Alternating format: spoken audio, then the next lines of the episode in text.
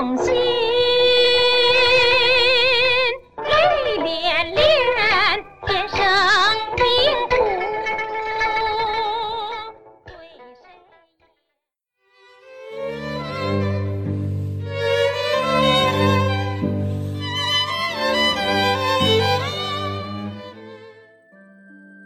Hello，大家好，欢迎收听今天的阅读 Tango 书富比鉴赏会。是 Sophia，有没有听到开头的戏曲呢？最近盛宁迷上了邵氏电影，尤其是风月片。那虽然我都没有看过，但是看了一下电影海报，觉得嗯蛮有意思的。今天盛宁就要介绍李汉祥导演执导的邵氏出品《北地胭脂》。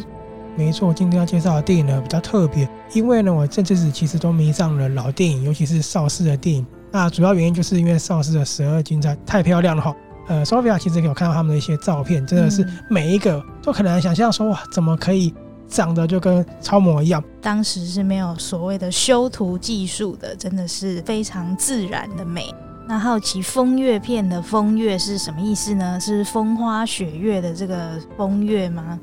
好，关于风月片呢，我想先讲一下导演好了。李汉祥，Sophia 熟悉吗？嗯，没有听过，没有听过，对不对？哦，好像很多朋友也没听过。不过我要先讲一下哦，他呢可是拿过大奖的哦。什么大奖呢？我跟大家讲一下，他曾经拿下过金马奖的最佳导演《梁山伯与祝英台》，他也拿下过金马奖的最佳原创剧本《西施》。哎、嗯，有没有大家都有印象呢？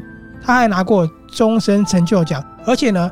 还在海外得过奖哦，他在海外坎城影展，他靠的就是杨贵妃。嗯、我这样讲有没有发现他的电影其实大家都有印象？好，为什么叫风月片呢？其实我必须讲一下哈，因为我也不是专业的风月片的一个研究者，我只是最近很迷上他的电影而已。风月片其实就我看下来的认知哈，我认为它跟所谓的情欲电影有点不一样。那三级片跟情欲电影，Sophia 应该都知道，尤其三级片感觉是是比较。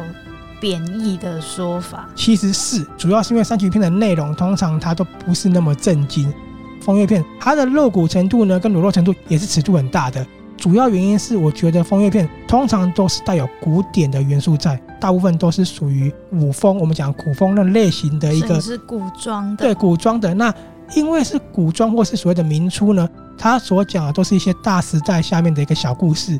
并没有说哎，完全是以现代的展现，那可能有，但是我目前看下来，基本上几乎都是以一个比较具有时代感的去展现。主要就是有古典的元素。还有一点呢，是因为李翰祥导演他后来呢拍所谓的风月片，他是邵氏风月片非常有名的导演嘛，我觉得可能是他前面带来的两部电影，第一部呢就叫做《风花雪月》，没错，所以有可能是因为这样为他奠定了这个风格的基础。嗯、那第二部呢，就是我们今天要介绍的。北地胭脂了，嗯，那片名叫做《北地胭脂》，蛮特别的。北地是指一个北方还是什么地方吗？关于北地胭脂呢，其实它指的呢是北京八大胡同。八大胡同说法就有听过，对不对？那八大胡同其实它主要并不是八条胡同，是地区性的一个称呼，那也是比较贬义的，就是所谓经济条件差、生活水平低，然后妓院充斥的一个地方这样子。好。踏进胭脂胡同里面的百花楼呢，就是这个北地胭脂里面的故事喽。所以它就是讲一个在胡同里面的青呃妓院、青楼妓院的故事，叫百花楼。其实它很特别哦，它是三段故事组成的。第一段呢是在明初，讲的呢是一个与母亲相依为命的一个女子叫大秦。那他们家就是欠了很多的债，本来以为遇到贵人相助了，结果没想到她是被骗的哦。以诱骗的方式画押，最后呢卖到百花楼成为妓女。啊，这个故事呢就是看说起初呢抵死不从，但是一直遭到抽打。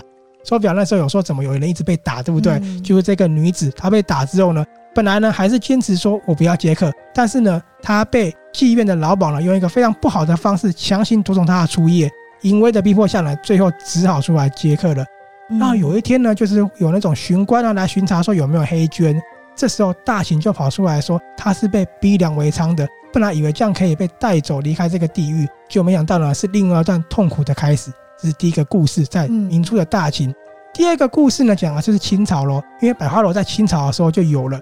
清朝的一个皇帝叫做同治皇帝，大家都知道，他就是最后得了性病过世的那个皇帝嘛。他也来百花楼寻欢的故事。透过这个故事呢，也讲出一个很有意思的，就是皇帝如何在宫内呢被四大奶奶教导怎么样人道，跟他如何晚上选妃子欢愉的故事。同治，就是出了天花的那个。天花？哼，没毒啊！真的。这第二段大清，第三段呢就到明朝了，更值钱了哦。明朝呢，百花楼也在哦，只是它前身叫做宣武院。那这个故事呢，讲的就是游龙戏凤的皇帝也来宣武院去跟里面的一个红牌叫佛洞心同入鸳鸯帐的故事哦。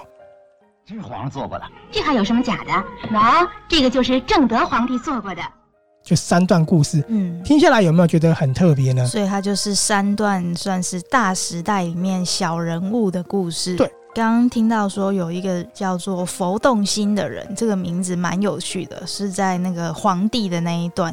没错，没错。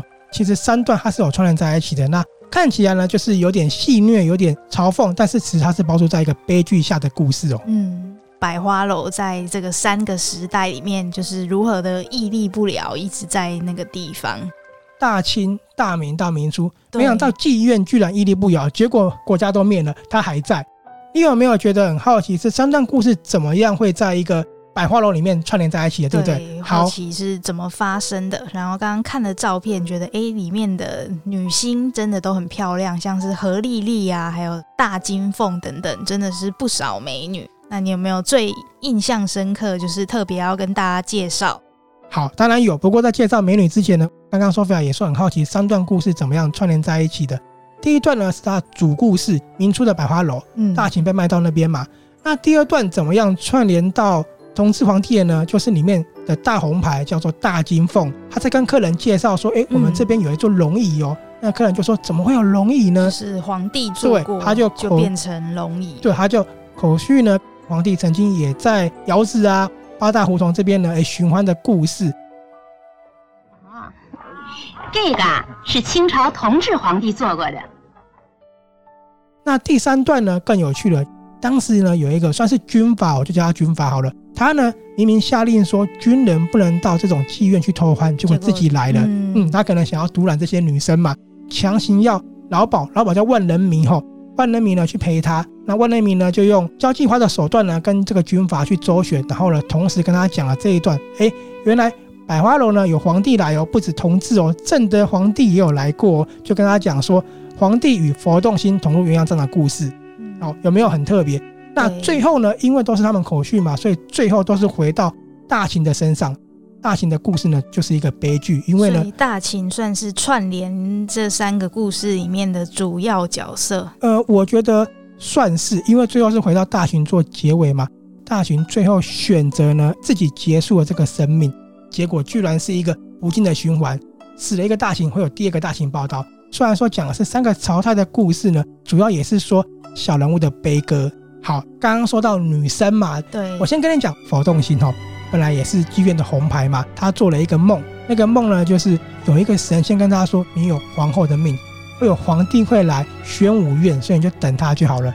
醒了之后呢，又去找算命的算一下，好像算的也真的是他有皇后的命哦，他就坚持说我不接客了，以后呢只有皇帝他才接客，这就是一个很有趣的故事，这样子。嗯，那佛动心呢，它是一个红牌，在玄武院呢里面还有另外一个红牌，叫做赛观音。玄武院的姑娘好。好，顶呱呱，还有两个可赛过嫦娥呀，一个叫赛观音，一个叫佛动心。你听这两个名字，佛见了都会动心呐、啊。再来，我跟你讲一下百花楼。百花楼里面有谁呢？大金凤、小金凤、兰花跟大秦。你刚刚已经看到佛动心了嘛？剩下的话，你最喜欢哪一个？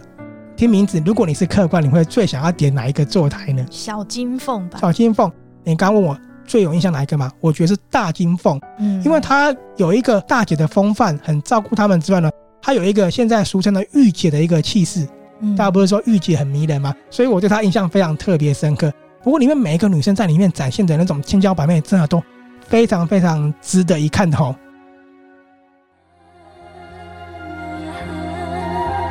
微风轻在心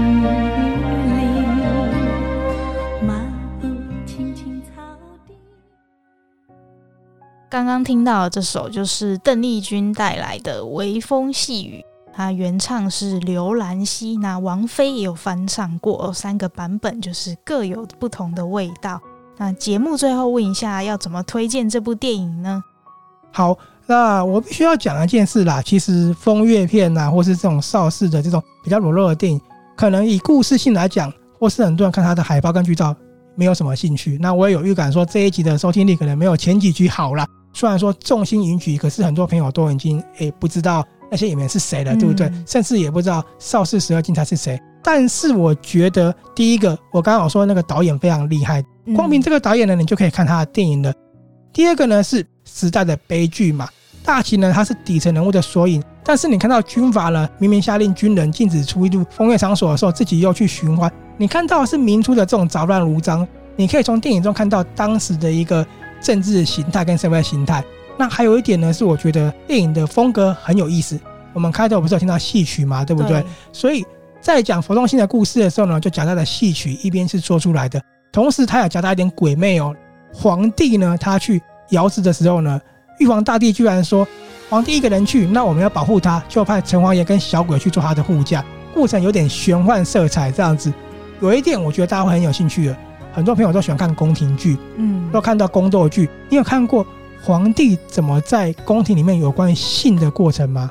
你知道皇帝是由四大奶奶去教他如何进行性行为，跟四大奶奶是如何被训练的吗？其实电影里面都有阐述哦，我觉得很有意思。嗯重点就是好了，这是给男性同胞们福利哦。里面的尺度真的很大，那些女生身材真的都非常非常的好，前凸后翘的，然后也都很漂亮。就是你光看这个也大饱眼福的吼。好，最后这里呢，我想问 Sophia，刚开始我有说巡官去查有没有黑捐嘛？嗯，你知道黑捐白捐是什么意思吗？对，是什么？如果从事性行为的话，要去上捐，上捐呢就是去登记，所以呢，白捐呢就是有执照的，黑捐呢就是没有执照的哈。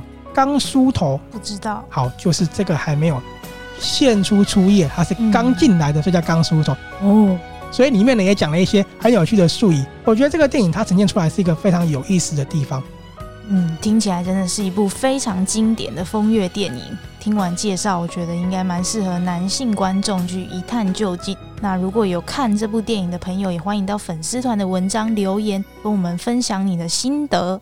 那老话一句，粉丝团上面也有详尽的整篇文章哦。想要录制节目或是需要帮忙剪辑节目的朋友，也欢迎私讯给我们哦。